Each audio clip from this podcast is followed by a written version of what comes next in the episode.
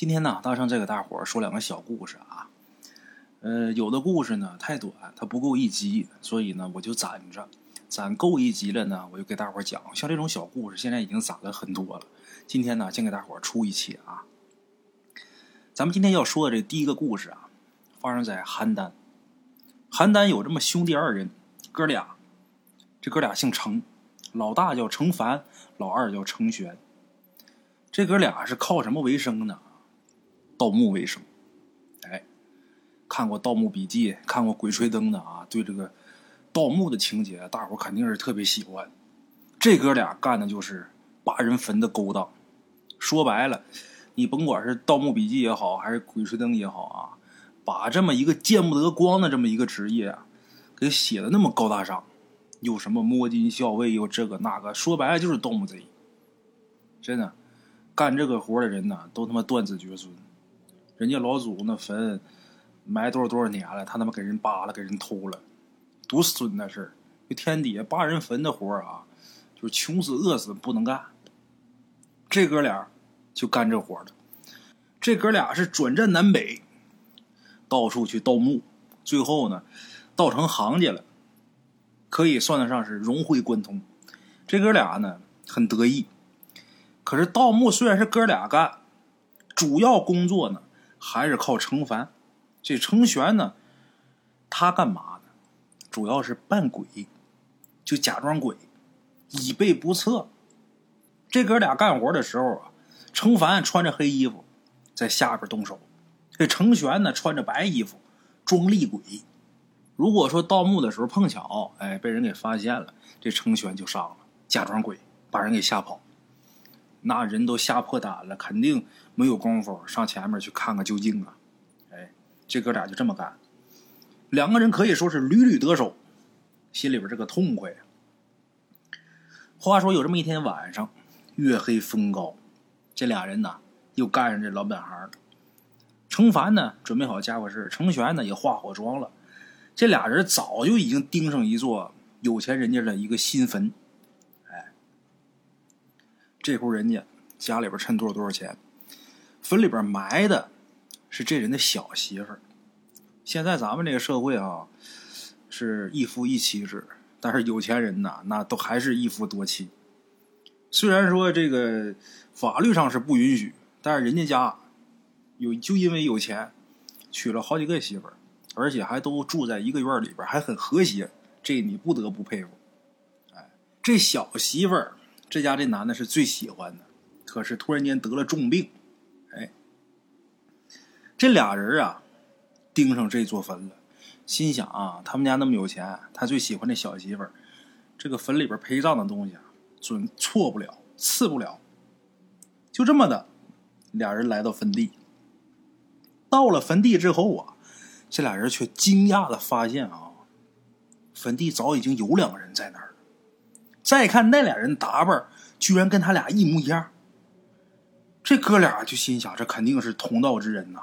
俩人就商量，哥俩商量说：“咱们干这活啊，本来就不是什么正业，这玩意儿不分什么先来后到的，就看谁的技艺高低。”俩人越想越生气，你看，眼看着到手的鸭子拱手让人了，这哥俩不甘心。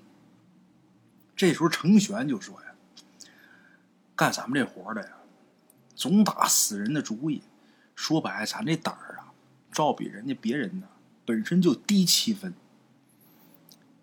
你看这样行吗？我装成鬼吓他们俩，把他俩吓跑，这窝子不还是咱俩的？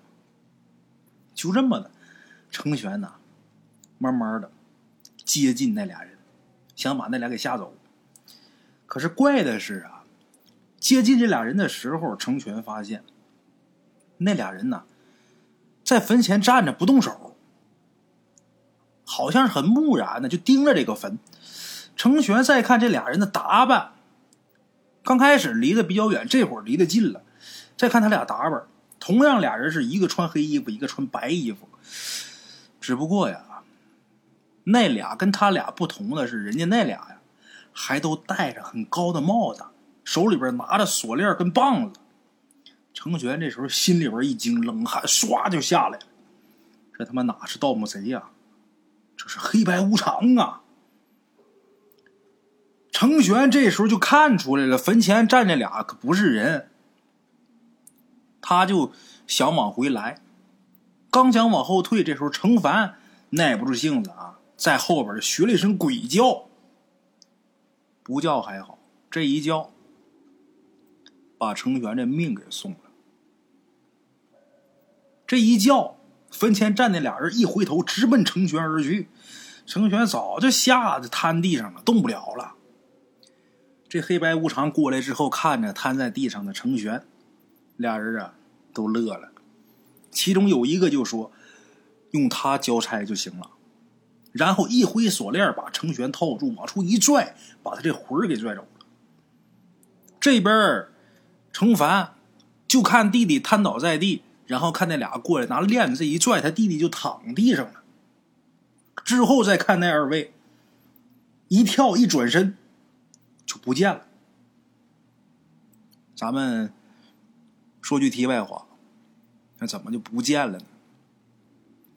遁地了。奔地府交差去了。程凡这时候赶紧上前，一摸自己弟弟，这时候没有气息了，顿足捶胸，人哭的都不行了。后来这个程凡才知道啊，那户人家呀，他那小媳妇得重病不假，但是那小媳妇可没死，没死怎么有坟呢？有高人给指点。重病之人为了躲死期，迷惑鬼差，所以呢，弄了一个假坟。没成想，这程玄当了替死鬼了。这就叫多行不义必自毙。哎，那么后来这个事儿是怎么传出来的呢？这个程凡老了之后啊，临死的时候把这事儿跟自己的后人说的。这后人呢，也不是他自己亲儿子，义子认的儿子。把自己心中这个结儿跟自己的义子说了，所以呢，才有咱们今天这个故事。这故事反正真真假假，假假真真，听着反正挺有意思。大伙就当一故事听啊，也没必要去纠结它真假了。但是盗墓这种事啊，的确是断子绝孙的损失。列位啊，看小说跟看小说，听故事归听故事，看电影归看电影。可千万别动这歪心思！再给大伙说这么一个事儿啊，唐朝在咸通年间，这个咸通年间呢，呃，出现了不少奇事这个野史上呢也有不少记载啊。今天咱们说到长安教坊，有这么一对也不知道姓名的父子，不知道这父子叫什么啊？这个故事啊，我估计各位老铁可能多多少少也能听到过其中的细节，但是听全的估计不多。有这么爷俩专门表演幻术，幻就是虚幻的幻呢。他们俩怎么演呢？这么演：有一个十岁左右的一个孩子躺地上，就爷俩这孩子啊，躺地上，这小孩脑袋呢被一把大刀给砍下来，就眼看着砍，脑袋掉下来。这叫幻术，都说不是真的，大伙都吓坏了。可是有眼尖的啊，一看这小孩脑袋砍掉之后，那伤口那地方不往出喷血，哎，这演的真好。就这时候，这当爹的父子爷俩嘛，儿子在地上躺着，脑袋被砍掉了。当爹的这时候拿着托盘，求大伙给赏钱。哎，行行好吧，俺们穷没法糊口，就会这套把戏哄大伙开心。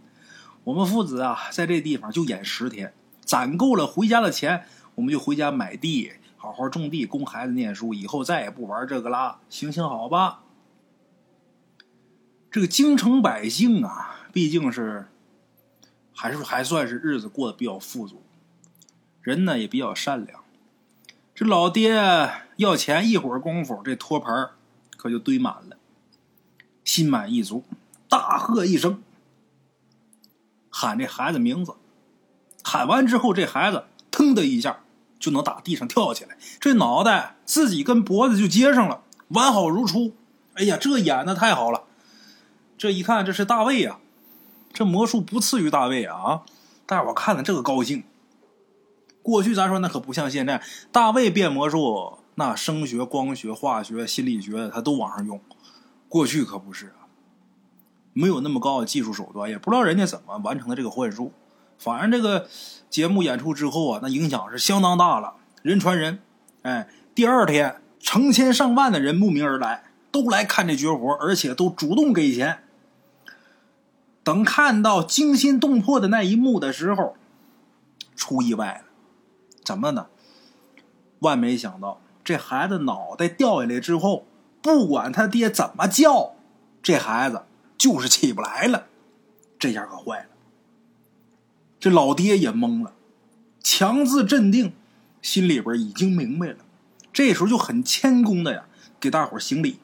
然后，这当爹的说了：“诸位，我初到京城贵宝地，有什么不合规矩的，兄弟在这儿啊，给您赔不是了。我这点雕虫小技，只不过是哄人玩的幻术，请高人高抬贵手，放我一马，让我完成表演，让我演完，要不然我儿子这命可就悬了。拜托了，只要您行行好，放我孩子一条性命，我宁愿拜您为师，终身奉养。”拜托了，这当爹的这番话可很真诚啊！可是，在场的观众啊，一个个的面面相觑，也不知道他嘴里边说的那高人是谁呀。半天没人露面这老爹一见没人露面很无奈，只能是对着那孩子继续叫。可是这孩子还是纹丝不动，感觉像真死了。这时候，人群里边可就开始窃窃私语了。慢慢的就出现骚动了。这时候巡街来的这些个小吏呀，巡街小吏发现现场不对劲儿，本来哈他们也是看热闹的，这会儿一看好像真出事儿了。这些个巡街小吏就喊呐：“你杀人了，跟我走一趟吧。”这老爹说呀：“官爷呀，且等了一下啊，这地方现在有几千人，我跑不了。台底下有高人施法镇住我了。”可小人呐，还有一个本事，让我再现一次眼何妨？这小丽也觉得呀，人家俩是爷俩，演这东西是为了赚钱，他没有什么杀人的动机呀。没准待会儿这孩子就起来了呢，咱再看看吧。就答应他了。这时候这老爹打怀里边掏出一个瓜子儿，就甜瓜的那个种子，用刀把自己胳膊给划开了。然后把这瓜子儿塞进这伤口里边，之后是强忍着剧痛继续喊自己儿子。可惜这孩子还是一动不动。大伙儿就看这老爹手臂上这伤口那瓜子儿啊，慢慢的就开始发芽。很快这个藤蔓呐、枝叶啊，就把这胳膊就给缠上了。然后慢慢的呢，就开出一朵小黄花。紧接着。这黄花落了，一个不大点的一个小甜瓜就出现了，慢慢这瓜可就长大了。眼瞅着这瓜熟了，这时候这老爹眼泪下来了，再一次的是环视众人，跟大伙说：“我本不想杀人，还请高人放手吧。我儿子复生以后，我发誓，我再也不踏入京城半步，总行了吧？”这时候，这老爹接着叫了一声“儿子”，那孩子还是不动。这时候，这当爹的叹了一口气：“嗨，既然如此，就别怪我心狠手辣了。”话刚说完，这老爹拿刀轻轻这么一削，手臂上的甜瓜坠地。随后，他又喊了一声“儿子”，这一声喊完之后，再看那孩子，腾的一下起来了，全然无恙。没事儿，大伙儿一看这个精彩呀，在下边高声喝彩。可是大伙儿可都没看见呐，人群当中有一个和尚惨叫一声倒地上。把这节目演完之后，父子二人收拾好钱和行李，这老爹呢又弄一个大布口袋把自己儿子给装进去了，然后扛着这个口袋，仰天吐了一口气。就看这口气呀，化作一道白光，直冲云霄。老爹扛着这个儿子，就顺着这道白光往天上爬，特别快。原文是写快如猿猴，哎，一直爬到这个云朵深处，大伙才看不见人影，这道白光才慢慢消失。这会儿这些观众啊才缓过神来呀！哎呀，太精彩了！这爷俩都没了半天了，这人呐才慢慢的散。人慢慢散去，才有人发现，有一和尚死了，脑袋搬家了。这脑袋呀，离这父子爷俩表演的这个土台呀很近，就在这个土台边上。有细心的人回忆，这老爹拿着刀往下割这瓜的时候，这瓜咕噜噜可就顺着土台掉到土台边上了。这时候大伙才明白，刚才。那父子爷俩当爹的手臂上长出的那甜瓜，就是这和尚的脑袋。这和尚啊，自是技高一筹，搅和人家表演，人家再三苦求啊，他还是不依不饶，不肯罢手。没成想，强中自有强中手，这和尚枉送了性命。从这个故事上，咱们各位老铁也能听得明白啊，不管是做人做事还是说说话。都得给自己留三分余地，人家已然说软话了，差不多就坡下驴也就得了，没必要把人往绝路上逼。你真要是把人往绝路上逼，人家临死之前反正也是一死，拼了命也得把你拉下去。人不管是说做人做事，还是说说话，必须得留余地，不能太过分，什么事都不能太过，即便是你得理。你也不能不饶人，哎，何况呢？天外有天，人外有人，一山更比一山高，强中自有强中手啊！人不要太拿自己当回事儿，大伙儿一定要记住大圣这句话：你自己永远没有你自己想象的那么厉害啊！好了啊，这小故事啊送给大家，咱们呢接着说。今天呢，呃，像这种小故事呢，大圣就给大伙儿多说几个啊，这个大伙儿。说这么一个故事，我估计这个故事啊，呃，大伙儿也都能听到过，有的能听到过影子，但是不明白这其中到底是怎么回事出哪门进哪门，大伙儿可能不明白。话说在湘西呀，过去有一个很偏远的小村子，这个村子呢，以前人丁兴旺，可是呢，突然有一年，那个村子一夜之间呢，全村从老到少全都变成僵尸了。湘西的一个僵尸村，如果说有人路过这个村子，打这经过，这村子里边这些僵尸啊，群起而袭之，一起上。如果要是被这些僵尸给抓住了，要么被吃的尸骨无存，要么呢就被咬伤。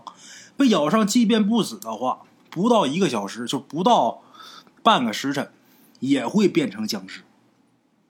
因为这个村啊，地处的这个地方比较偏僻，所以呢，官兵很少，官兵极少，也没有什么好办法。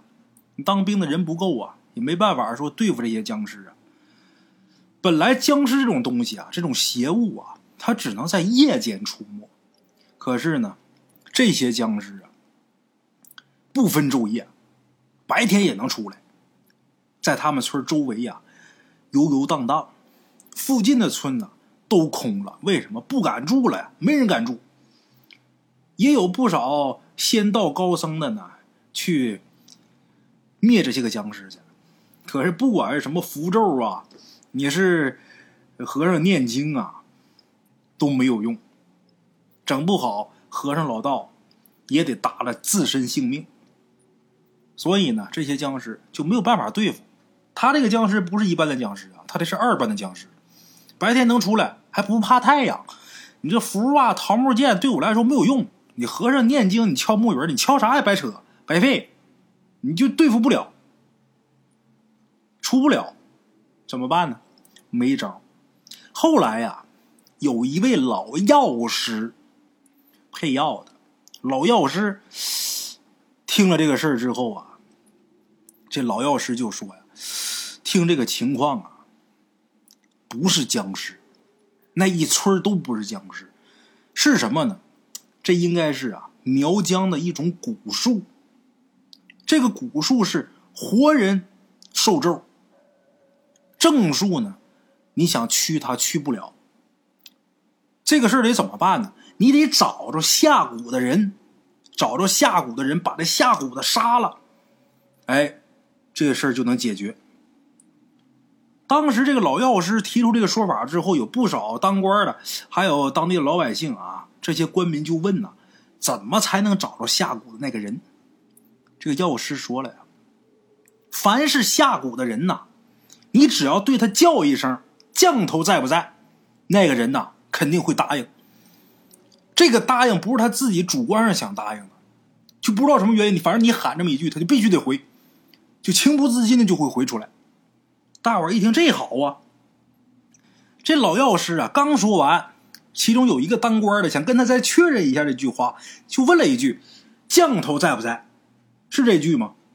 他刚说出来“降头在不在”，这时候人群当中就有一个人说：“在。”就回答的很干脆，没犹豫。大伙儿一看，喊这句话的呀，是一乞丐。这乞丐一看他妈露馅了，刚要跑，那能让他跑了吗？在人群里边呢，挤也挤不出去，给摁那儿了。摁那儿，二话没有，当场把脑袋就给砍下来了。过去那年头，杀一乞丐，说白了不算什么事儿，何况说杀你能救人，那义无反顾，直接就给杀给宰了。把他给杀了之后。再去看那个村的僵尸，就全成死尸了。那些人呢，都死了。后来呢，有人认识那个乞丐。那乞丐呀，本来就是僵尸村的人，他就是人性不好，经常是偷鸡摸狗的，而且呢还调戏妇女。后来就被村里人呐乱棒给打出村了。在外边要饭，也不知道在哪儿学的蛊术，回来之后把全村人啊都给害了。他是为了报复。哎，咱们人的这个报复心呐，比什么都邪恶。要么说正邪，什么为正，什么为邪？就人的这个报复心，就是你的邪念呐。大家呀，如果说恨谁的话哈，尽量啊，能原谅他还是原谅他。要不然的话，你说你报仇，你把他害了，将来呀，他还得恨你。不有那么句话吗？叫冤冤相报何时了啊？差不多也就得了。哎，先来给大伙说这么一个事儿啊。呃，《铁齿铜牙纪晓岚》，列位都看过。这个纪先生他的岳父老泰山叫马周传。这马周传呢，曾经就说过这么一个奇闻。说东光南乡有一个姓廖的，召集本村的百姓，修建了一个义冢。这个义冢是干嘛的呢？就是收葬那些死在异乡没人安葬、孤魂野鬼的遗骸的这么一个地方，叫义冢。附近的村民呢都很善良，一说要建义冢，有钱的出钱。有力的出力，四处的去敛那些个散落在乡野的遗骨，然后呢，悉心安葬。这个事儿干了多长时间呢？持续的做了得有三十多年。在雍正初年的时候，闹了瘟疫了，瘟疫肆虐。这个廖某晚上的时候啊，就做了一个梦。这梦里边。有好几百人，黑压压的站在他们家大门外。为首的人呢，一见着这个廖某，倒头就拜。为首的这位刚跪下，后边哗啦这一片都跟着跪倒了。为首的那人就说呀：“异鬼将至。”过去说这个闹瘟疫啊，是闹异鬼有异鬼，异鬼将至，异鬼要来了。恳请您明天赶紧焚烧纸旗十八面，银箔糊制的木刀三百把，我们好挥舞旗帜，手持钢刀，跟异鬼决一死战，以报百姓大恩大德。这廖某梦里边就做这么一个梦。等这廖某醒过来之后啊，惊出一身冷汗。一想到附近呐瘟疫横行，这个事儿我不得不信。我宁可信其有，不可信其无。赶紧买纸旗木刀，然后用银箔纸给糊上，到义种前面把这些东西都给烧了。这事儿过去也就是几天以后，一个深夜，附近的百姓啊都听见四野喧哗、格斗厮杀的声音。通宵达旦，这声音一直到天亮才消停。后来这个瘟疫过后啊，很奇怪，就他们那个村附近的村民没有。一个染上瘟疫的，别的村那都死了一多半的人，他们村就一个都没有。很奇怪这个事世人都感到很惊奇。哎，要么说人呐。善有。善报。这个姓廖的先生，人家给这些个散落在田野乡间的这些个骸骨、无人收敛的骸骨，立了这么一个义种，让他们算是入土为安，算是有家可回。等这个瘟疫来的时候，这些异鬼呀，拼了魂飞魄散，也得护着这一方黎民。这就是。廖先生的善举得了善报了。其实有的时候你说这鬼可怕吗？这鬼其实不可怕。相比较咱们上面前一个故事里边那乞丐把全村人都给害了那位啊，给全村人下蛊的那位，这个鬼跟他在一起比的话，我觉得那乞丐更可怕。所以说这世界上最邪恶的是人心，最善良的也是人心。一善一恶，一念之间。哎今天给大伙儿说这么几个小故事啊，嗯，这时间也还有，再给大伙儿闲聊一会儿吧。昨天晚上是打半夜的时候，一直聊到我这边都快五点了，天都快亮了。嗯，跟一个听众，一位老铁聊了大半宿。为什么聊那么长时间呢？他一直啊在给我给我投稿说故事。这位老铁是干嘛的呢？了不起。刑警大队的领导，具体是哪儿咱就不能说了啊。他在重案队啊待了好多年，每年都得经历那么个两三起重大案件。说白了，整天跟死人打交道。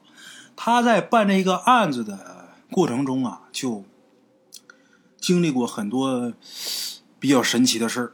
昨天晚上我们一直聊，也就聊这些个故事。我简单的给大伙儿说一个啊，这故事我不是说从头到尾说那么详细，我简单的给大伙儿带一嘴。呃，之后呢，大圣会把这些故事整理，然后给大伙出一期啊，呃，专门出一期。昨天他说到一个故事啊，这故事挺有意思。这个这位鬼友是南方的，他在处理一个案子的时候，是在一个山洞里边啊，发现了六具尸体。一个山洞里边发现六具尸体，这些人都死了很长时间了。其中呢，有一个四号尸体，这个四号尸体呢，手中了一枪，头中了一枪，被枪打的。太详细的呢，我也没问。这位是手被打了一枪，头被打了一枪。后来这个案子查来查去，呃，这个死者就查到哪？查到我们辽宁。查到辽宁，到辽宁来之后呢，就去找这个死者家属，因为当时呢没跟这个死者家属说已经找着，呃，这个死者的尸首了，也不没跟他说确定就是，呃，你父亲呐或者怎么着，找到的是死者的女儿。就在做笔录的时候，这个死者的女儿就提到说什么呢？就说前天啊，前两天他们家一个邻居，还不是他这个女儿啊，还不是死者这女儿梦到的。是他们家一个邻居做梦，就梦见他父亲了。老爷子呢，在这个楼下，老爷在楼下，呃，站着。这邻居跟他打招呼，就说：“那个大叔，你上楼坐着，在这儿站着干嘛呀？”老爷子也没说话，就摆摆手，那意思就是不上去。在梦里边，这老爷子手流血，脑袋上有血，这事儿就很奇怪啊。现场发现尸体的那个环境，还有这尸体的状态，呃，这位刑警他们根本从来没有跟这个女的交代过。这女的就说这个梦，就这点就对上了。那那那尸首可是手打一枪，头打一枪，手跟头出血，就跟现场是一模一样。就这个死者的女儿就说出这个梦的时候啊，就现场，呃，一起去的，呃，咱们的这位鬼友还有他的另外一个。同事，他俩就心里边咯噔一下，两个人呐对视了一眼，两人都觉着很奇怪。那么说，他对面那个邻居梦见这个老爷子，他在楼下不上楼，这是怎么回事呢？后来这个死者女儿说呀，就是他们家老爷他爸就一直呢，呃，看不上她丈夫。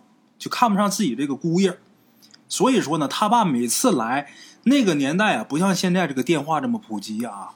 呃，老爷子每次来女儿家，从来不进屋，都是在楼下喊他女儿名字，然后他女儿下楼，有什么事两人再说。这个对面邻居也能梦见，也梦见了，就很奇怪。这个案子里边一共有三个很奇怪的点。第一个点就是他们在查这个尸首的时候，就是无意当中。就是很巧合的把这个呃线索就引到辽宁去了，引到东北去了，这也很巧。第二点就是死者的女儿的那个邻居做梦梦见老爷子不上楼这个事儿，跟老爷子生前行为是很相符的。第三点就是最神奇的，就是那个邻居在梦里边梦见老爷子手流血、头流血，这跟案发现场。这个尸首受的伤是完全吻合，就这些事儿，你就不得不深思。给我提供故事这位鬼友啊，他做了二十几年的刑侦工作，现在呢也是领导。他呢这么多年在重案队待了那么多年，所以说什么大案要案都经历过。按理说，像这种工作啊，人家一定是。呃，要相信科学的，毕竟是受党教育这么多年嘛。但是，他跟我说，他相信冥冥之中的这些事儿是有的。他在呃给我提供故事的时候啊，就说了一个挺好玩的一个事儿。就昨天我们聊天的时候啊，人家说了一个很好玩的一件事，就是很奇怪一件事。什么事儿呢？就是每当他们破案的时候啊。每当他们破案的时候，这个案子如果说走走进死胡同里边了，就是感觉这个真相就在眼前，但是眼前就好像是蒙着一层纸，你就看不透的时候，就是没有眉目、没有线索、没有出路的时候，怎么办呢？他们吃狗肉，这狗是要挑的，要吃黑狗的，吃黑狗肉，然后现场撒狗血，每次。这个一到这种情况，这案件走进死胡同的时候，他们就用这招，就很奇怪。吃完狗肉，过个三四天、四五天，如果说要是还是没有什么转机，现场撒狗血，撒完之后，肯定这个案子会出现转机，会出现线索。这个很神奇，他也不知道是什么原理。现在这些，他说现在这些年轻的警员呢。都都都是比较宅的，就在家看看监控啊，那就能破案。他说过去不行啊，他过去破案那那个刑侦手段、技术手段不像现在这么先进呐，都是一些呃老办法。他这个就吃狗肉的办法，也是他之前跟他师傅、跟这些老警员啊、老刑警学的。他说就这招屡试不爽，你要问为什么说不出来，不知道，但是就好使。改天呢，我把这些故事整理整理，然后单独给大伙儿出一期节目啊。好了啊，这个时候不早了，今天呢咱就说到这儿。感谢各位老铁的收听啊。嗯，今天这故事比较碎，什么故事都有，小故事但是都挺有意思的啊。呃，除了最后我说这个刑警给大伙提供的这些故事以外啊，前面那些故事是真是假那东西无从考证，但是呢，故事里边能听出很多个道理啊。大伙也没必要去，呃，研究它是真是假了，能把故事听明白，大伙一听一乐也就得了。里边的好多道理呢，值得咱们深思啊。行了，今天这故事就到这儿，也不耽误大伙儿时间了。明天同一时间，大圣鬼话不见不散啊！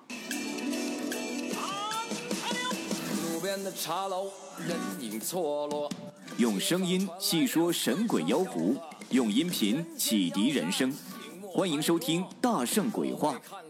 Hello，大家好，我是主播孙宇，跟着吃完了饭，然后就回到自己的课室上啊，回到课室有。喜马拉雅、百度搜索“大圣鬼话”，跟孙宇、孙大圣一起探索另一个世界。那天山女子独守枯城，也只是感谢鬼友们，感谢鬼友们，感谢鬼友们一路陪伴。大圣鬼话，见字如面。欲知后事如何，且听我下回分说。